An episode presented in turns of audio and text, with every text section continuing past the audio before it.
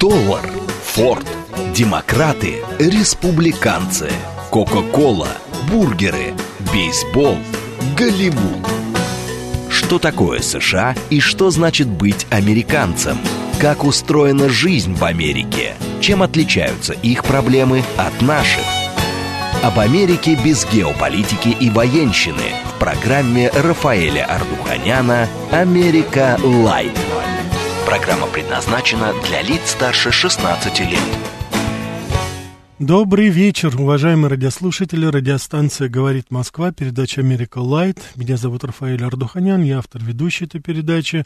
Как всегда, в это время мы с вами говорим об Америке, без политики, без всего. Хотя, господи, как же это сложно.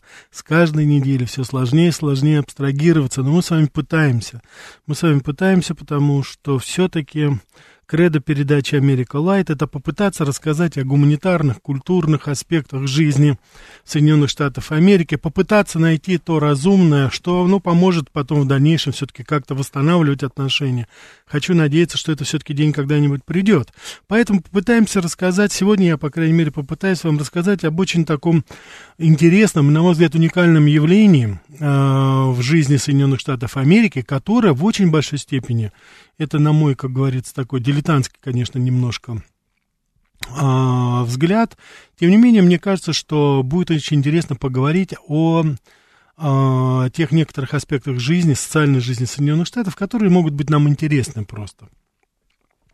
Сегодня мы с вами поговорим о таком явлении, как левитауны – то есть это город Левит, если так говорить. Это, собственно говоря, такие, ну, если в нашем понимании, коттеджные поселки, очень-очень недорогие, действительно очень недорогие, которые после Второй мировой войны были построены выходцем, ну, естественно, из Российской империи, Билл Левит, он был, так сказать, инженер, он, во-первых, воевал во время Второй мировой войны, он был, так сказать, в составе армии США.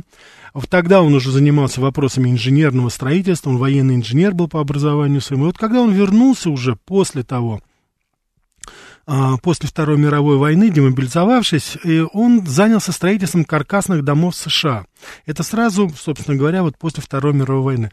Надо сказать, что сама по себе вот эта каркасная конструкция, она и раньше была, когда еще поселенцы продвигались на запад, с лесом было не везде хорошо, особенно в южных частях, вот в прериях. Поэтому, в принципе, э, и с развитием производства американцы достаточно быстро стали строить вот эти каркасные дома. Но вот такого массового строительства это, конечно, получило только после Второй мировой войны, когда миллионы солдат вернулись обратно в Америку, из Тихоокеанского региона, из Европы, и молодые ребята, энергичные, сильные, и им нужно было жилье.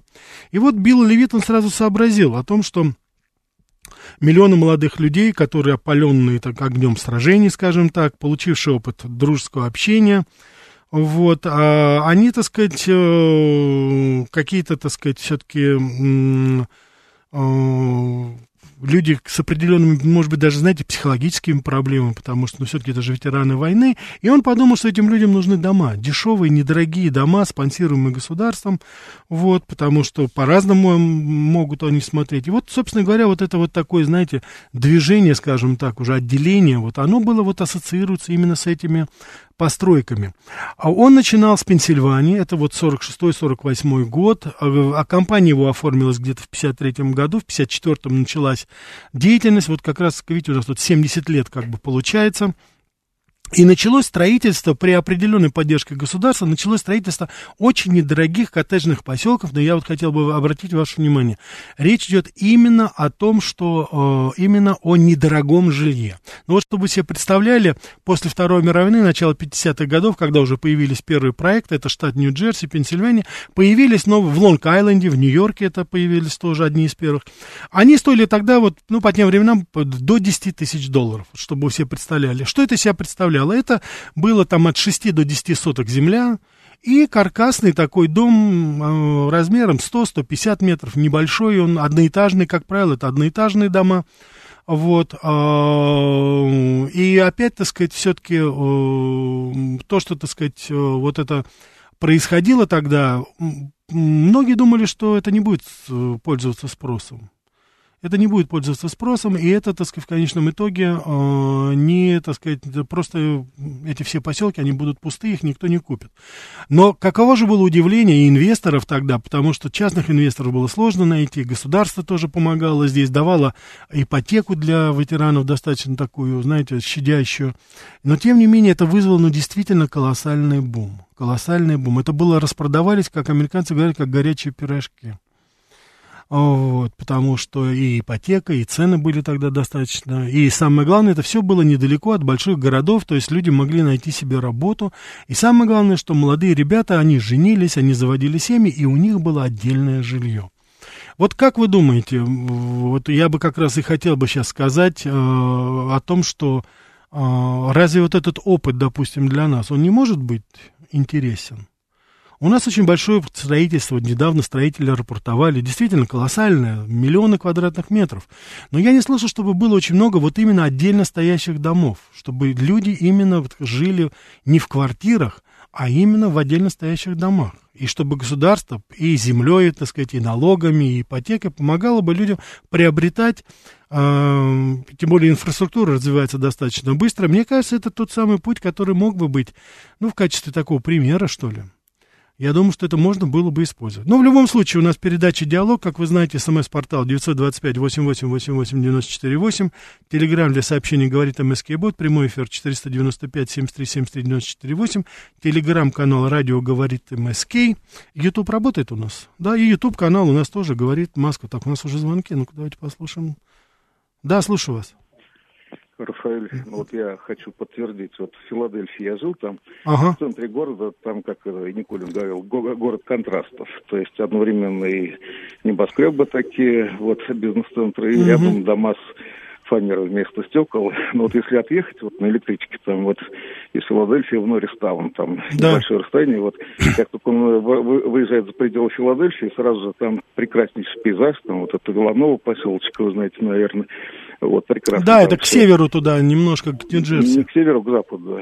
Ну, Норрис ну там. Э, там запад, потому что, хорошо, там Пенси... Филадельфия просто, она ну, немножко, да. Там насколько красиво вот обустроено все, то есть там э, прекраснейшие такие виллы, там эти цветочки, там вот. Я считаю, что это правильно градостроительное решение. В Москве тоже полезно не муравейники, вот эти вот человейники строить, угу. а вот э, там хорошие дороги сделать, вот, и вот в там... Конечно, вот, да, конечно. 40-60 километров. Тем более, тем более, да, это хороший пример, кстати, Пенсильвания это как раз и есть, только это немножко там другой район. Спасибо вам за звонок. А, вот, это действительно там как раз это начиналось это строительство, и действительно, это сейчас вы уже описываете все-таки такие, знаете, более дорогие дома, потому что там они обустраивались.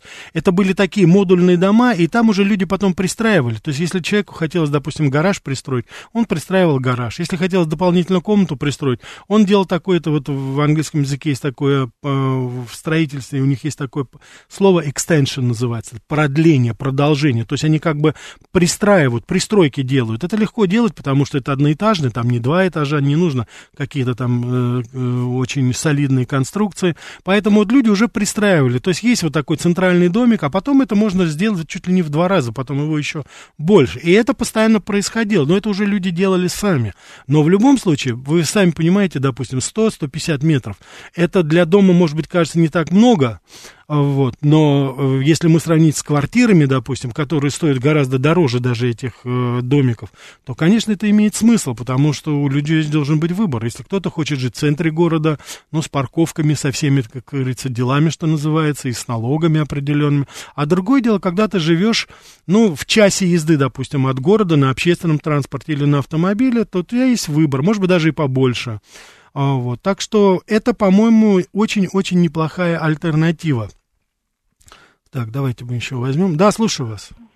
А, Рафаэль, э, добрый вечер. Вы знаете, мне очень нравится эта э, идея, которую вы сейчас, вот, которую вы сейчас рассказываете. Угу. Мне только единственный такой уточняющий вопрос. Скажите, поскольку дело это было давнее, после Второй мировой войны, угу. наверное, вот эти вот э, дома э, каркасные, они имели удобство, значит, на улице, правильно? Да. Значит, э, э, э, еду готовили, скорее всего, на каком-то печном отоплении, правильно? Нет, нет, нет, нет, нет. Я хочу сказать, что если... Газ, нет, нет, нет. Для Витауна у них там было все как раз внутри, потому что, не забывайте, это не только было строительство, это еще и самое разнообразное, э, э, так сказать, э, э, я не знаю, так сказать, кухонные принадлежности, которые тогда возникали, это они все тоже были. Нет, там туалеты... То есть это все было городского типа, правильно? Да, да, да, там прокладывались а, ну, коммуникации. Это, это, это только увеличивает ценность этой идеи. Безусловно, потому да. Что да, извините, пожалуйста. На самом-то деле, чем это, это очень хорошо, что сейчас поднялся разговор на эту тему по одной простой причине. У нас молодежь практически не задерживается в малых городах. Да. Э, потому что, значит, построить там жилье многоквартирное, э, значит, финансово затруднительно, угу. а, значит, э, они едут в крупные города пополнять без того, значит, перенаселенные города. А вот если бы наше правительство взяло на вооружение эту идею, и вместо там, вот вы сказали, 10 тысяч стоил, значит, этот дом э, с участком, да, а, например, дом бы строился за счет государства, а, а земля покупалась бы только. Это хотя бы так угу. то большое количество людей осело бы в местах, где они родились. У нас сейчас э, фактически э, провинция вымирает. Совершенно Почему? верно. Потому что жить, как правило, не, негде. Вот эта вот идея, которую вы сейчас рассказываете просто чисто познавательно, она может стать очень практичной. Для я с вами страны. согласен. Да, и очень я... хорошо, если бы услышали ваш, ваш рассказ и слышал кто-то из людей, принимающих решения. Я вам очень Спасибо большое. Спасибо вам большое. Вот я именно, я очень рад, что вы именно вы поняли, вот что я именно хочу сейчас сказать. У нас вот здесь уже опять звонки, как говорится, появились, так сказать, э, про Америку не хочу, ухожу, Андрей, почему-то, Андрей, ну, про, что значит про Америку не хочу? Ну, при чем здесь это? Ну, господи, мы что так, мы же, ну, мы не занимаемся этой культурой отмены. Я хочу еще раз сказать, по крайней мере, я категорически против этого, и, по-моему, это уже, ну, общепринято. Но неужели мы будем уподобляться этим людям, мы не хотим ничего знать? Почему? Хорошие, мы не воюем, поймите, мы не воюем с хорошими идеями, которые дала миру Америка. Мы не воюем с Элвисом Пресли, не воюем с Фрэнком Синатрой, не воюем с Фултоном, который создал этот пароход, мы не воюем с Александром Беллом, который создал телефон, мы не воюем с Эдгаром По, который изобрел жанр детектива, и мы сейчас все наслаждаемся этим, читаем самое разнообразное, и его там, и других. Но при чем здесь это? А есть Америка, это Америка. Это вот Америка людей, которые создавали эту очень интересную цивилизацию. Но это не их вина, что вот эти вот Байдены, Харрисы, там и Блинкины, и, и Салливаны, так сказать, Вуланды там всякие, которые сейчас, так сказать, ну, буквально позорят и страну свою, и себя, так сказать, не изводят себя до состояния животных.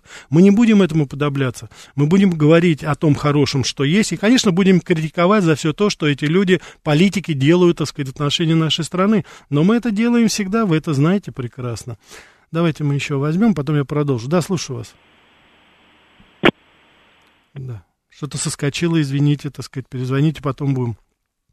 Так вот, я хочу сказать, что э, именно, так сказать, вот э, в контексте мы это говорим тому, чтобы просто попытаться, так сказать, вот э, на этом опыте посмотреть, что мы можем э, у нас сделать здесь конкретно. Потому что, ведь посмотрите, что получается, что меня заинтересовало. И я сейчас ни в коем случае не претендую на какую-то, знаете, экспертную оценку строительной части, допустим, этого, как строить дома, что. Я прекрасно понимаю разницу в климате. В Америке более мягкий климат. У нас, конечно же, есть своя специфика. Безусловно безусловно.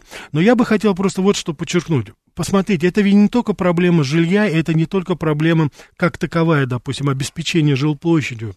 Я думаю, что вот для меня, по крайней мере, сейчас вопросы демографии, как мы знаем, они очень остро стоят для нашей страны. И вот у меня просто конкретный вопрос к вам, уважаемые радиослушатели. Как вы думаете, где будет большая семьи, где будет больше желания завести семью? В Карлетушке 30-метровой студии? В Москве или в каком-то другом городе, или же в доме, по крайней мере, 100-метровом, даже если мы возьмем, который находится, так сказать, относительно недалеко, и который, ну, это государство должно, безусловно, поработать, обеспечено определенной инфраструктурой. Тем более у нас есть, я считаю, потрясающий опыт, который вот сейчас, я считаю, и в Москве, и в других крупных городах, и в Санкт-Петербурге, и в Казани, это вопрос строительства общественного транспорта, общественно доступных мест. Когда Действительно, даже люди, которые живут достаточно далеко, они могут очень быстро добраться до места работы в центр города или в самом городе где-то недалеко, но тем не менее это сейчас все становится возможным. Вот если в купе посмотреть на эту проблему, посмотрите, мы подходим и к вопросу жилья, и к вопросу обеспечения э, социальных структур, и, конечно же, вопросы демографии. Я убежден, что это обязательно, обязательно, так сказать, выведет нас именно на это. И потом сама по себе жизнь все-таки вне города, вне этого муравейника, она, безусловно, более благодатна, с моей точки зрения. Вот. вот, кстати, Валерий очень справедливо, на мой взгляд, пишет, жители коттеджных поселков слишком свободомыслящие, проще управлять людьми, живущими в бетонных многоэтажных коробках. Я с вами абсолютно согласен, Валерий, потому что это еще, посмотрите, демографический вопрос, но это и вопрос еще психологии. Психика немножко другая. Ведь вы поймите, люди, которые живут на земле, они по-другому, я считаю, относятся ко всему, и к природе, и к своей семье, и к другому ну, это, это хозяева уже становятся конкретной земли. А у земли-то уже у нас, господи, сколько? Другое дело, что, конечно, это будут вопросы того, что кто-то из чиновников уже какие-то жирные кусочки себе прибрал, начнет, так сказать, спекулировать на этом, но это для этого и нужно государство. Я хочу сказать, что вот в Америке в 1946 году остро нуждали в жилье порядка 3,5 миллионов человек. И поэтому э, они прекрасно, люди понимали, что э, те солдаты, которые вернулись после Второй мировой войны, они будут агрессивно, психологически не подготовлены к этому. Поэтому тогда уже в 1900, представляете, с 1944 год, это 80 лет тому назад, именно с подачи Левита, самого Билла Левита, который был, и он этот пробивал, как говорится, э, Биль, вышел закон о военнослужащих, который позволял ветеранам получать пособия и давал доступ к жилью, к образованию по исключительно низким ставкам и способствовал этому. Выдавались, так сказать, земельные участки, отводились по минимальным ценам. И это была политика. И это действительно получилось так, что миллионы людей, которые вернулись, они сразу переключились с военной, скажем так, такой э, составляющей. Они стали, влились уже в гражданское общество. А что для этого нужно было? Для этого нужен был дом не снимать, не мыкаться по углам, не ссориться с родителями там, а именно должен быть дом. Человек должен быть хозяином чего-то. Он должен обладать чем-то. Тогда он и защищать это будет по-другому. В прямом и в переносном смысле. Так, у нас полная линия, давайте будем брать. Слушаю вас. Алло, добрый вечер. Да, Рафаэль. добрый вечер. Это Игорь Маслов. Да, Игорь, пожалуйста, да? ваше мнение, что думаете? Ну, вот смотрите, у меня вот прям буквально две аналогии. Вот смотрите, вот Европа призывает, ну, как пример, да, я вот привожу. Пожалуйста. Призывает всех пересаживаться на э, электромобили, к примеру, да. Угу. Они в первую очередь что строят? Заправки. Да. Потому что если не будет заправок, человек что, не сможет э, передвигаться на этом. Совершенно верно. Так вот, э, допустим, вторая аналогия. Наш дальневосточный гектар. Людям выделили землю, но там никакой инфраструктуры, ни дорог, ни электричества, ничего. То есть люди как брошенные овечки. Вот им показали место, сказали, ребята, вот ваш дальневосточный гектар развивайте. А как? Ну, это же такие... Согласен с вами, согласен с вами. Положения. Согласен. Есть, э, прежде чем что-то затеять, государство должно обеспечить хотя бы необходимым а потом уже, как говорится, приглашать туда людей, чтобы они там... А скажите, скажите, пожалуйста, скажите, пожалуйста, а вот по, по поводу дальневосточного гектара это ясно. А разве вот здесь, в европейской части, у нас нет возможности, у нас же перенаселенные, забитые города. У нас 10% нашего населения живет в Москве. Вы можете себе представить, всей России? А скажите, разве в Москве нельзя это сделать? Ну, у насчет нас... Москвы не знаю. Они же в Краснодарском крае вот тоже собирались сделать такое же. Правильно, и Краснодар и около Санкт-Петербурга, там же огромное количество, Псков, Новгород, центральная часть, Кострома, Ярославль. Это же, это же не Дальний Восток, это же здесь, правда. Здесь же можно правда, тогда да. таким образом сделать и построить вот необходимые инфраструктуры. Здесь нет такой особой сложности. Я не хочу упрощать ни в коем случае. Я готов принять сейчас упреки от специалистов, которые скажут, там транспорт нельзя сделать. Да все можно сделать. Вот я смотрю, что делает сейчас Собянин в Москве. Но вы посмотрите, как преобразилась сейчас инфраструктурная Москва. У меня, я вот как говорится, приезжаю в машину, я ее иногда ставлю, и э, я неделю на нее не сажусь, потому что мне гораздо удобнее, а я живу не в центре Москвы. Мне гораздо удобнее добираться. Даже, даже, так сказать, из дома моего, так сказать, который находится в 80 километрах от Москвы, мне иногда удобнее, чем в пробках, кстати, добираться на э, общественном транспорте. По крайней мере, по времени, по времени то же самое, то же самое. А иногда даже и лучше, иногда в пробках сидишь вообще там часами же. Это же понятно. Спасибо. Ну, вот так вот посмотреть, да-да, э, Центральный федеральный округ, он же перенаселен. Ну, конечно. Хотя и там есть места, куда можно, собственно говоря, приложить, что называется, руки. Потому что, вот посмотрите, вот этот Билл Левит, он же не начинал с Дикого Запада. Он начинал Нью-Йорк, Нью-Джерси, Пенсильвания. Это наиболее такие урбанистические э, э, штаты, где э, очень плотное население. Он именно там это сделал. Спасибо вам за звонок. Мы дальше будем двигаться. Так, давайте еще возьмем, потом... Да, слушаю вас. Алло, добрый вечер. Добрый вечер. Михаил, да. ваш слова, да богу лучше. Угу двумя руками поддерживаю. Можно свой пример? Вот у нас недалеко от Москвы дачное товарищество есть. Наши родители, они делали удобство во дворе. Угу. Сейчас уже люди стали оставаться на зиму. Угу. Делают себе воду, делают канализацию. То есть людям стало нравиться оставаться там. Да. Есть многодетные семьи, которые с удовольствием там живут. Конечно. Вы Но... можете, можете представить, 100 квадратных метров дом или 100 квадратных метров квартира в Москве? Ну, сколько таких квартир 100 квадратных метров в Москве? Я вам даже больше скажу, вот многодетные семьи с удовольствием там остаются. Конечно, находят школы там, конечно. успехов возят. Но да. суть в том, что администрация города, но не то, что не помогает, она вредит. То есть у нас был, например, с трассы съезд к нашему поселку, он существовал лет 40.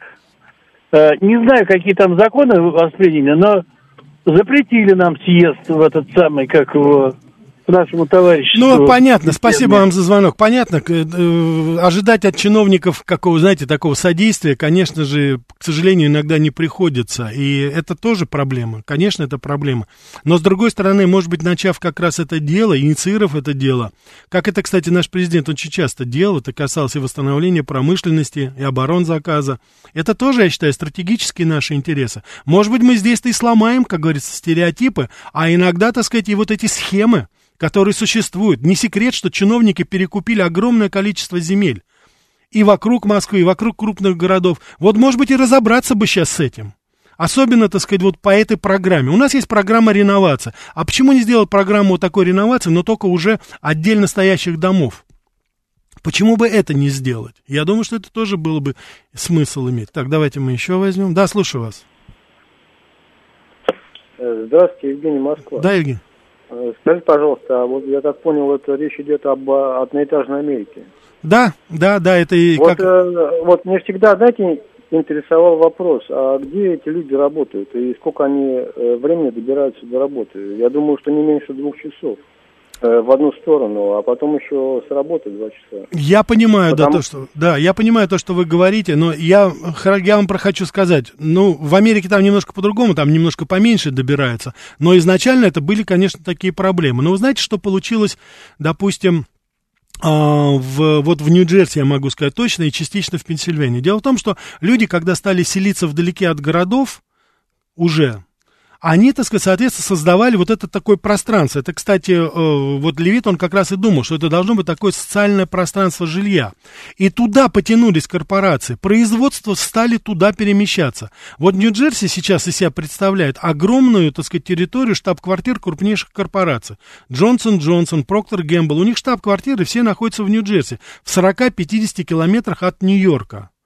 Я это просто своими глазами видел. И вокруг вот их всех живут, так сказать, уже, конечно, огромное количество людей, вот эти белые, как раньше говорили, белые пригороды. То есть мы, в принципе, тоже с вами можем создать вот это пространство. Оно будет недалеко от Москвы. Да, это, может быть, будет час или два, допустим, добираться. Ну, а, собственно говоря, что? Э, нельзя, так сказать, все-таки вот каким-то образом, вот такую альтернативу, так сказать, все-таки каким-то образом все-таки решить эту проблему. И касается вашего места работы, допустим, допустим, или еще что-то. Потому что, ну, настолько же это важно иметь все-таки жилье свое. Может быть, э, какое-то экстра время провести в дороге ради этого. Я тоже думаю, что это, наверное, тоже вполне возможно. И здесь, так сказать, это, по крайней мере, проблема решается. Более, более современные виды общественного транспорта, которые быстрее довезут нас до места работы, это тоже будет проблема в какой-то степени, я думаю, постепенно решаться совместно. Я сейчас предлагаю послушать интереснейший выпуск новостей вместе со мной, а после этого продолжим. Что такое США и что значит быть американцем? Как устроена жизнь в Америке? Чем отличаются их проблемы от наших? Об Америке без геополитики и военщины в программе Рафаэля Ардуханяна «Америка. Лайт».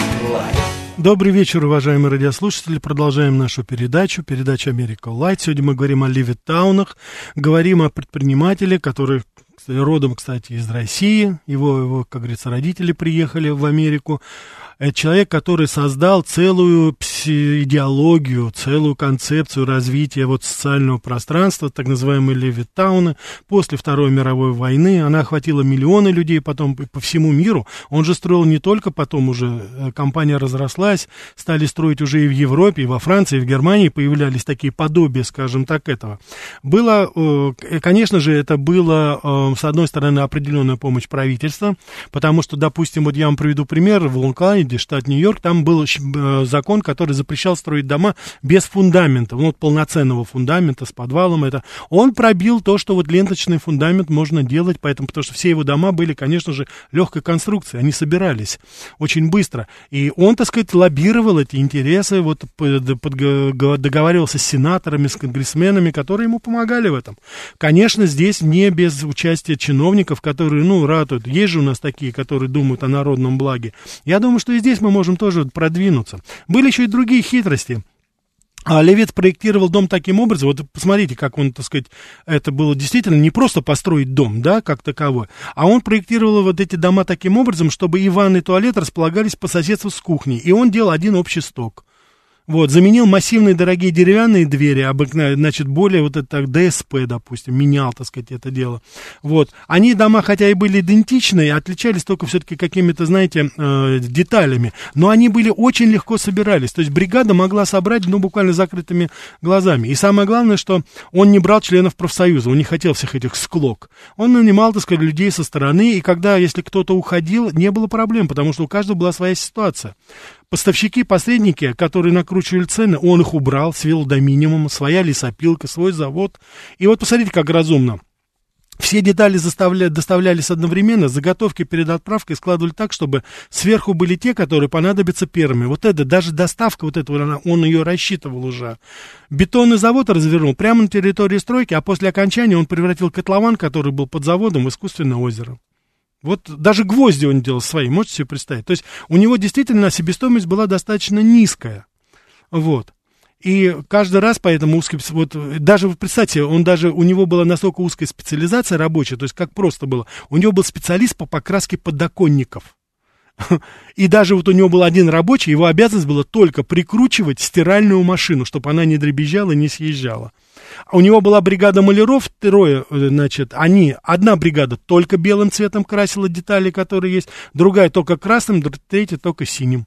И только выбираешь, какие части дома покрасить, но каждая бригада знала, что это они красят только синим. Краска у них только синяя, кисти не надо, так сказать, пачкать, мыть каждый раз, так сказать, до, э, как говорится, до белизны, чтобы там красить другим цветом. Они знали, что они работают вот в этот там период, несколько месяцев, только синей краской.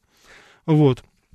Так что, э, кстати, вот Билл э, Левит сам, он очень гордился тем, что он перенес, в принципе, что он сделал? Он перенес концепцию конвейера, конвейера в автомобилестроении Генри Форда в строительство. Это единственное, там разница, только машина не, не машина по конвейеру шла, а бригада перемещалась по домам и, собственно говоря, вот строила, допустим, дом. Так что приезжали, допустим, грузовики, раскладывали на земле, можете себе представить, значит, участки, раскладываются дома в определенном порядке, пронумерованные, приходит бригада и начинается строительство. За несколько дней возводилось десятки домов. Моментально это все было сделано. То есть настолько это было образовано. Действительно такая, знаете, конвейерная система. И это вот возникали, собственно говоря, одни фундаменты готовили, другие ставили стены, каркасы, следующая бригада уже занималась крышей, допустим, канализацией, двери, пол, все-все-все, как говорится, это было, вот.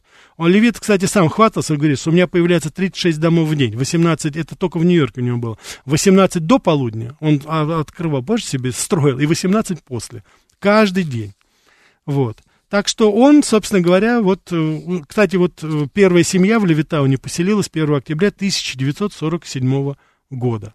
Вот. И за 4 месяца, первое строительство началось за 4 месяца. И уже через 4 месяца все было расчищено, сделано, и, собственно говоря, все было хорошо. Знаете, настолько быстро строились, что Левитому уже не хватало даже имен для улиц, которые там были. Он сначала членов семьи своих сделал, потом уже начались там цветы, деревья, там Бер, там название Птичья улица, там э, Хомячья улица, Оленья улица. Ну, то есть, представляете, насколько быстро все это строилось, и, ну, фактически человек не успевал. Вот.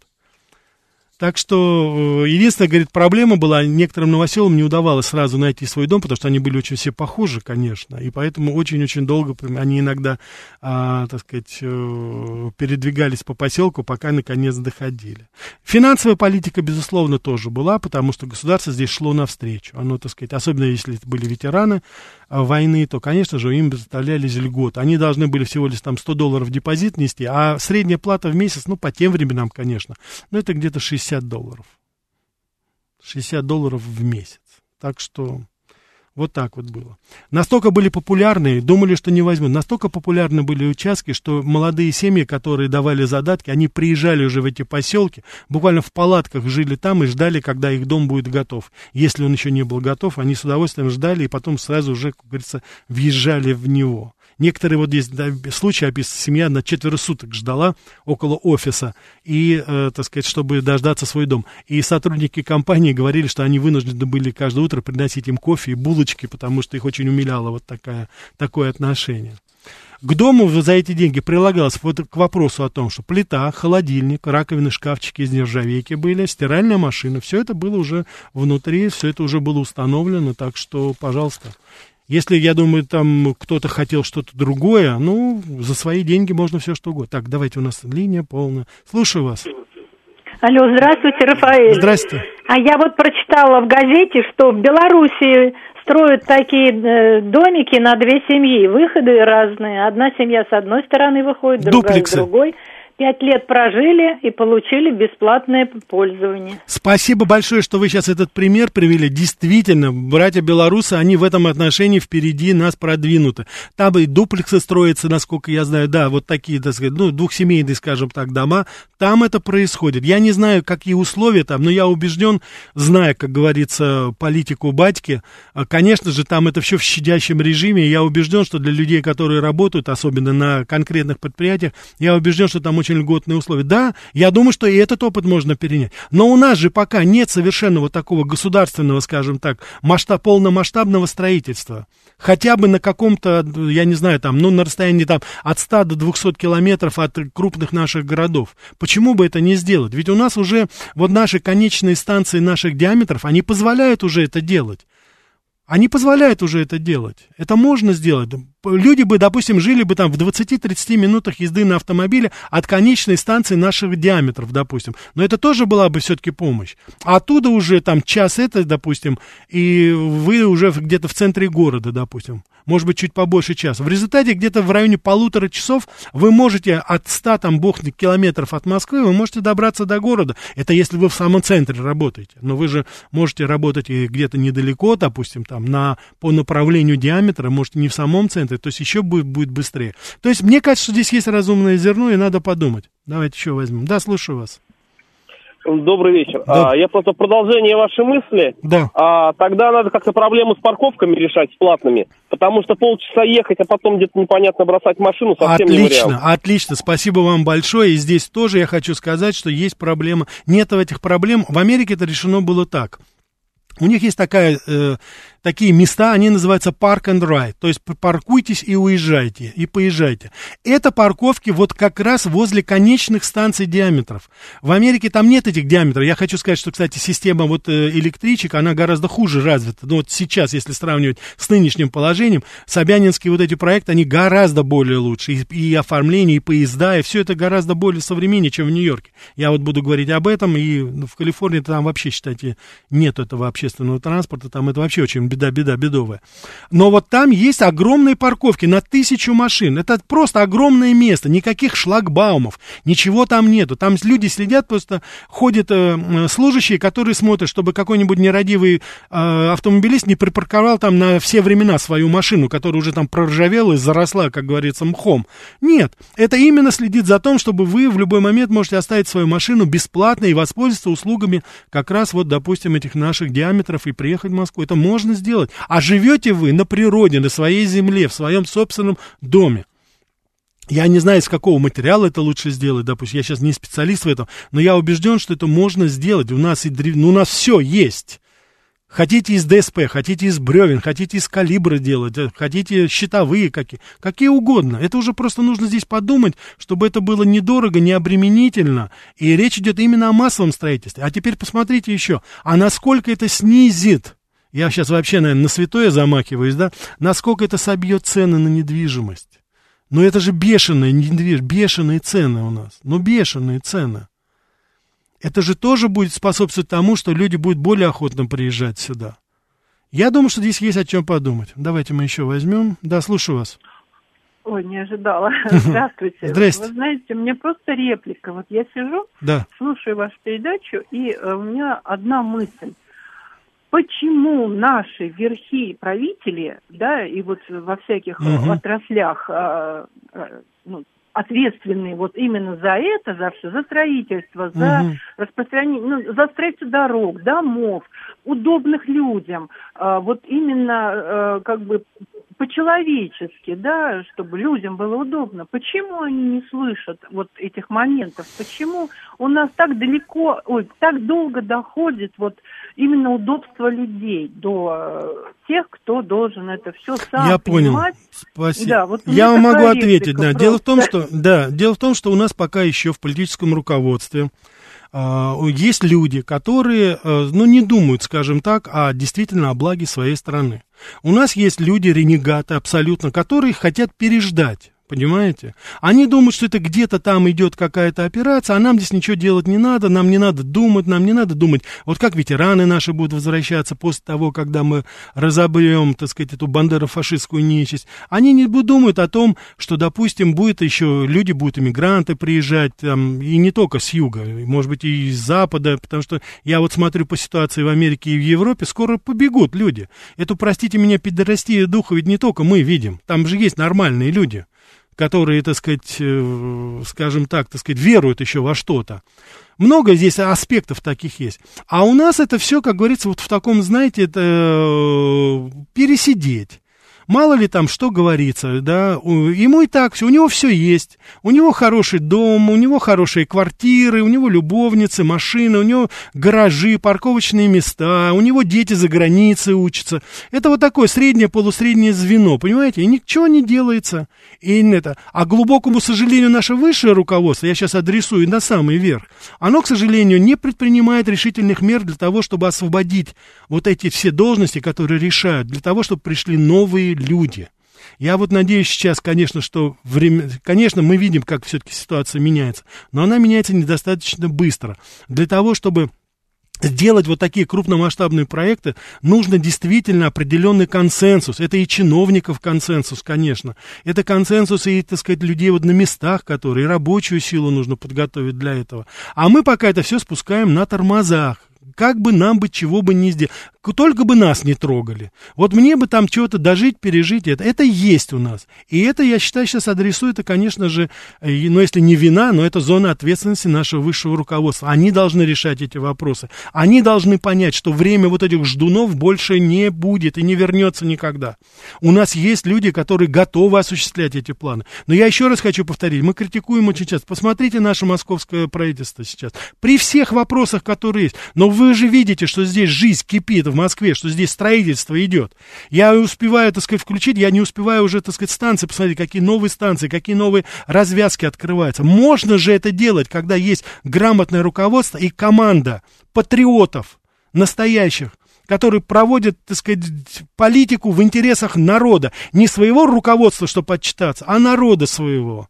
И это видно, это заметно, так что я думаю, что это в очень большой степени у нас все-таки... Я надеюсь, что это сдвинется с места. По крайней мере, высшие наши правители, услышьте. Да, слушаю вас. Простите, сорвалась. Да, еще раз, слушаю вас.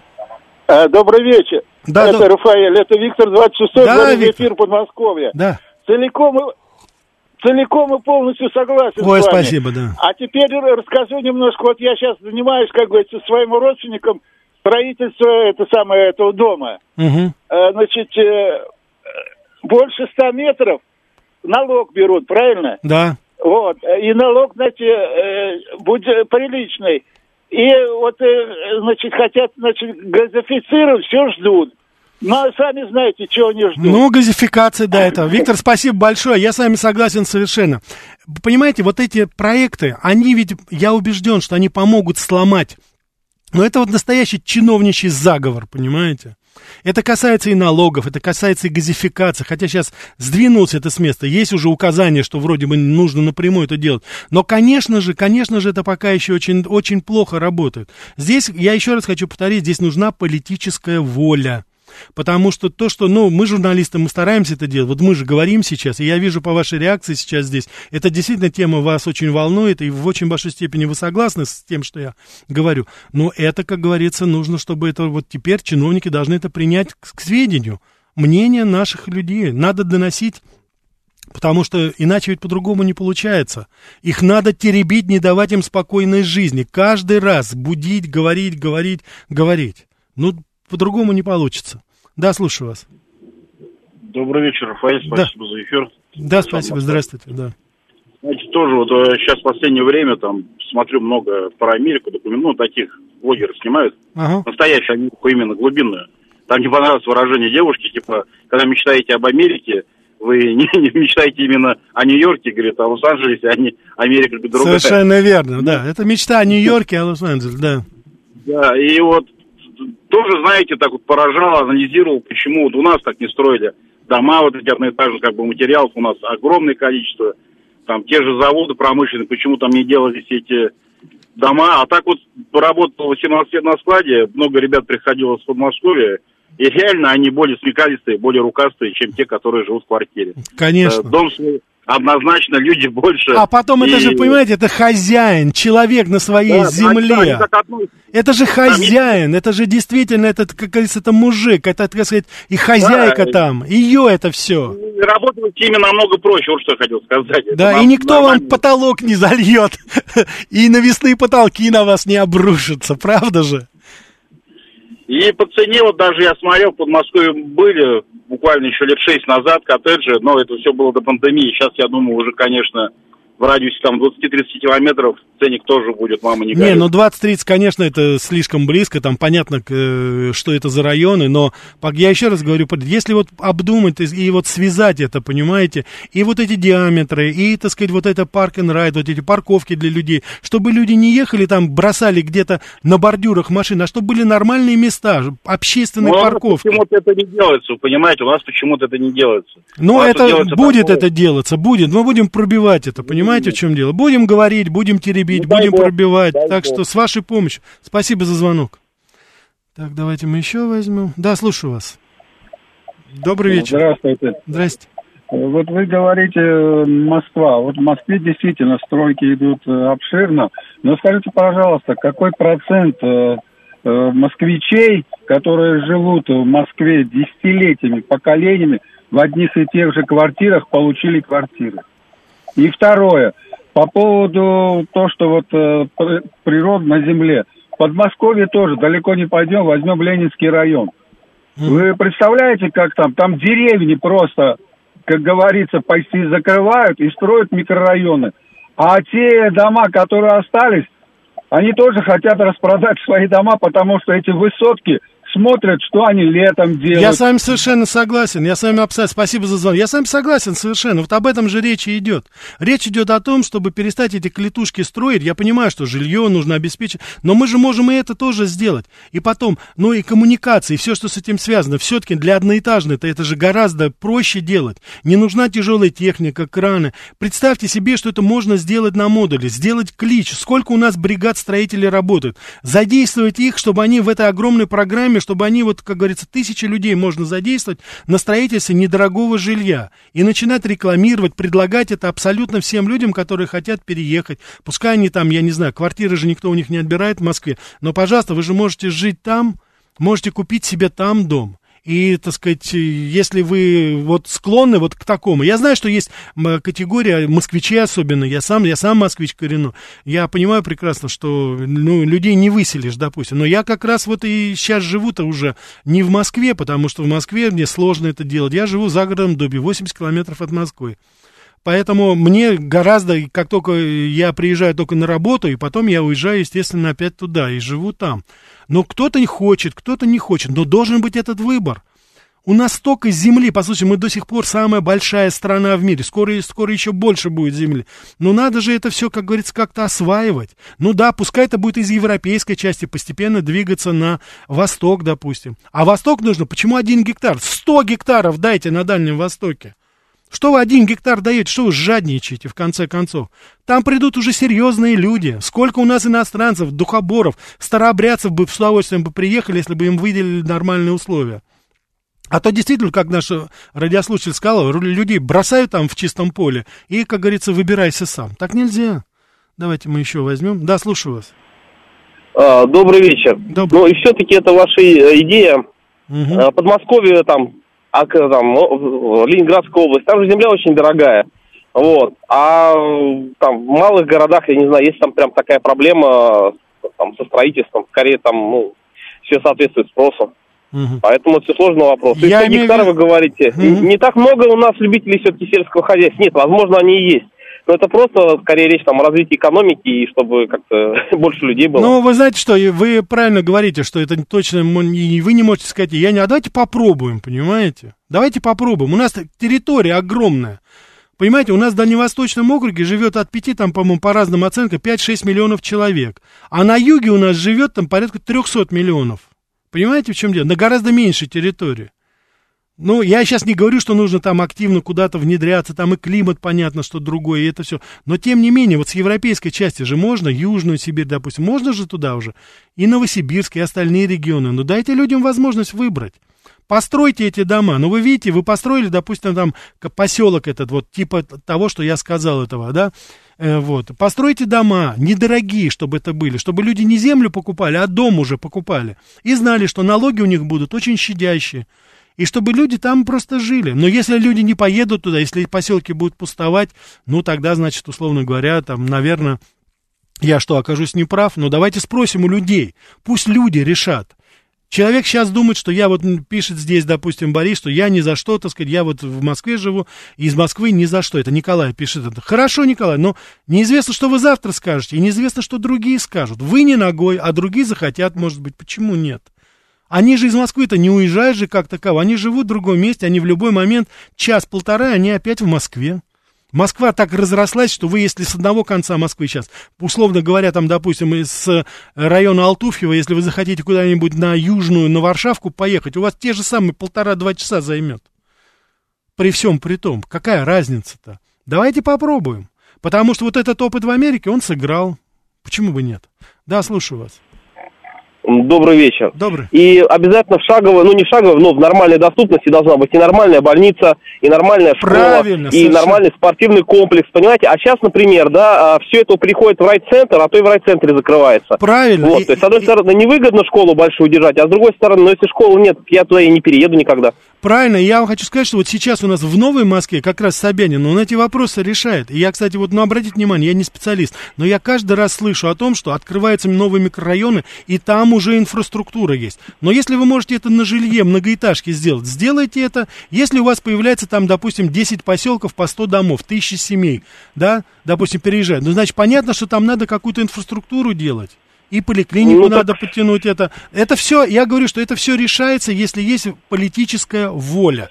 В Америке Но вы это... не можете сначала, там, условно говоря, больницу большую сделать, а потом ждать, когда люди туда подселятся. Я же вам и говорю. в Москве было понятно, что люди туда уже заранее, там спрос был, и под этот спрос все сразу делалось. Так я вам и а говорю... под 100 гектар на Дальнем Востоке э, никто больницу Но там я... где-то вот посреди не, не, там не послушайте, будет послушайте, делать. извините, я сейчас не о 100 гектарах говорю на Дальнем Востоке, я ни в коей мере, я сейчас это взял пример по поводу того, что там выделяется маленькая территория на огромной территории Дальневосточного региона. Я говорю сейчас о том, что рядом непосредственно здесь у нас около наших городов. Уважаемые радиослушатели, извините, сбрасываю ваши звонки, слишком мы увлеклись, судя по всему, тема горячая. Всего вам самого-самого доброго. Завтра в 14.00 поговорим о замечательной американской группе Mamas and Papas, папочки и мамочки. Послушаем хорошую музыку. Приглашаю вас в 14.00. Всего доброго.